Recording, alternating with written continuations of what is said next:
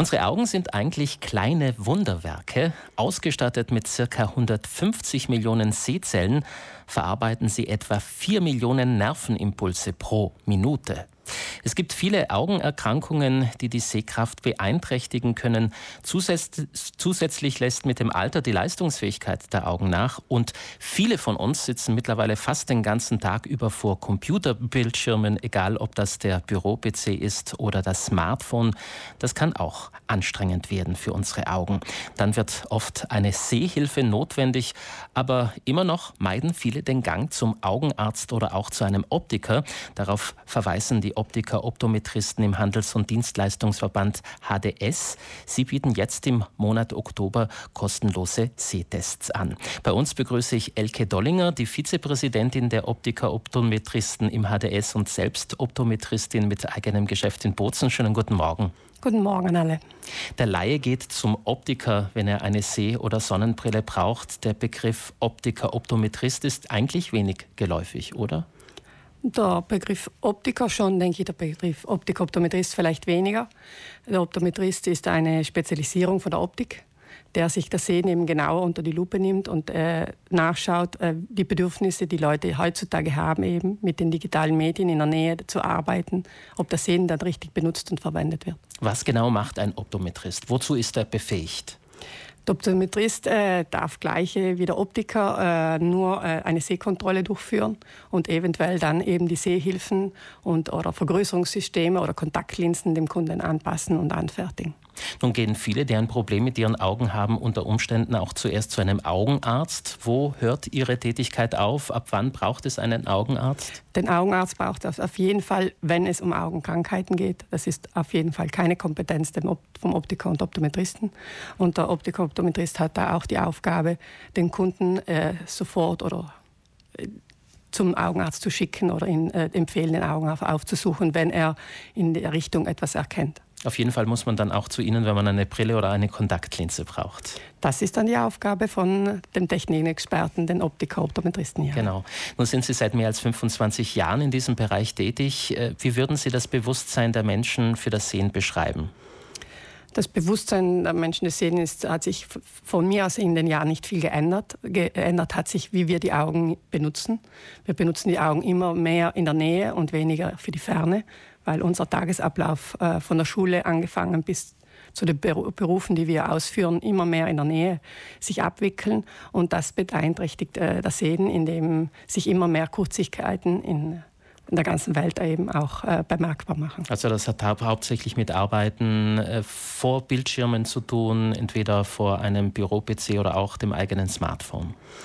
Ja, der PC sicher, aber es geht einfach um die Distanz der Naharbeit. Also die Augen fokussieren immer auf einen bestimmten Bereich und können nie äh, in die Ferne schweifen oder wenig in die Ferne schweifen, weil wir das bewusst dann nicht machen. Das ist ja genau das, was wir dann immer wieder empfehlen, mal ab und zu weg vom Bildschirm, weg von der Naharbeit, mal aus dem Fenster rausschauen. Genau, es braucht auch nur ein paar Sekunden immer wieder wo wir die Augen äh, fokussieren auf die Ferne, auf einen Kalender, auf ein Bild, das an der Wand hängt oder noch besser als aus dem Fenster hinaus, wenn es die Möglichkeit gibt, dann haben die Augen schon eine, einen besseren Spielraum und eine bessere Flexibilität. Und um die Flexibilität geht es dann hauptsächlich. Stimmt es, dass äh, die Gesellschaft immer mehr kurzsichtig wird? Ja, das ist weltweit äh, bekannt. Asien geht uns da sehr voraus und Europa kommt jetzt äh, immer mehr nach. Leider fängt es auch immer früher an weil die Kinder auch schon immer früher, immer mehr in der Nähe ihre Tätigkeiten äh, machen, von der Schule bis eben auch schon Handys, Tablets in der Hand haben, schon im kleinen Alter. Und deswegen passen sich die Augen einfach den Umständen an. Hat das auch noch andere Folgen? Mal neben der Kurzsichtigkeit? Hm, sicher, das, äh, das Starren auf einem Bildschirm oder das Konzentrieren, das kann aber auch beim Lesen passieren. Das Starren auf bestimmte Sachen in der Nähe, wenn ich konzentriert arbeite, be beeinflusst oft das, die Tränenflüssigkeit, also wir blinzeln weniger mhm. und dann werden die Augen leichter trocken und das kann sicher dann auch unangenehm werden. Und fangen dann an zu brennen. Genau. Was kann so ein Sehtest bei Ihnen nun leisten? Ja, der, äh, den Sehtest, den wir jetzt im Oktober an, äh, empfehlen oder äh, anbieten, ist ein kostenloser Sehtest, der ein schnelles äh, Screening sein soll, um zu verstehen, ob der Kunde oder der, die Person äh, überhaupt eine Brille braucht oder nicht.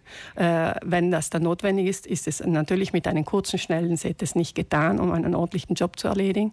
Dann wird man den Kunden empfehlen, eben sich die Zeit zu nehmen, nochmal zu kommen oder sich in dem Moment die Zeit zu nehmen, besser hinzuschauen, was da fehlt und wenn es eben notwendig ist, ist, sie zu einem Augenarzt auch zu schicken. Was sind so die häufigsten Schwächen oder Fehlen, Fehler, mal abgesehen von der Kurzsichtigkeit? Sicher die Alterssichtigkeit, äh, die jeden erwischt. Also nach einem bestimmten Alter zwischen die 40 und 45 so wie ich auch jetzt äh, brauche meine Lesebrille in der Nähe scharf zu sehen. Und die natürlich, äh, da kommt keiner davon vorbei. Also.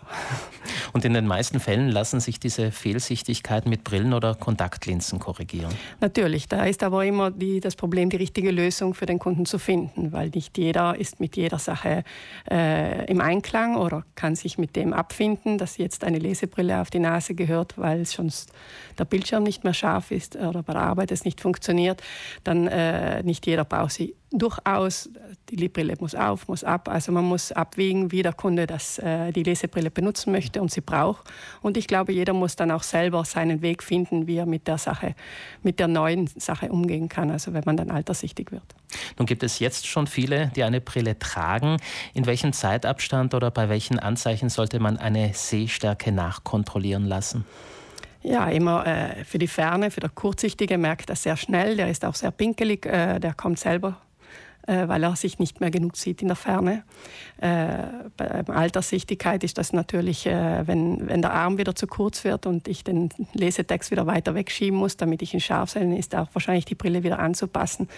Und sonst jegliche Sache, die mit Augenbrennen, Kopfweh, Augenschmerzen also zu tun hat, die mir sagen, ich strenge mich zu viel an, könnte ein Hinweis sein, sich beim Optiker, Optometristen also zu melden und zu schauen, was da fehlen könnte. 35 Betriebe in Südtirol beteiligen sich jetzt im Oktober am Monat des Sehens und bieten kostenlose Kontrollen an. Wer genau wissen will, welcher Optiker Optometrist an dieser Initiative teilnimmt, der Handels- und Dienstleistungsverband Südtirol HDS hat auf seiner Internetseite alle teilnehmenden Betriebe aufgelistet. Die Betriebe, die an der Aktion teilnehmen, sind auch durch ein Plakat in ihrem Schaufenster erkennbar. Elke Dollinger, vielen Dank, dass Sie uns Rede und Antwort gestanden sind zu einem Thema, dem wir wir mehr Aufmerksamkeit schenken sollen. Vielen Dank. Dankeschön. RAI Südtirol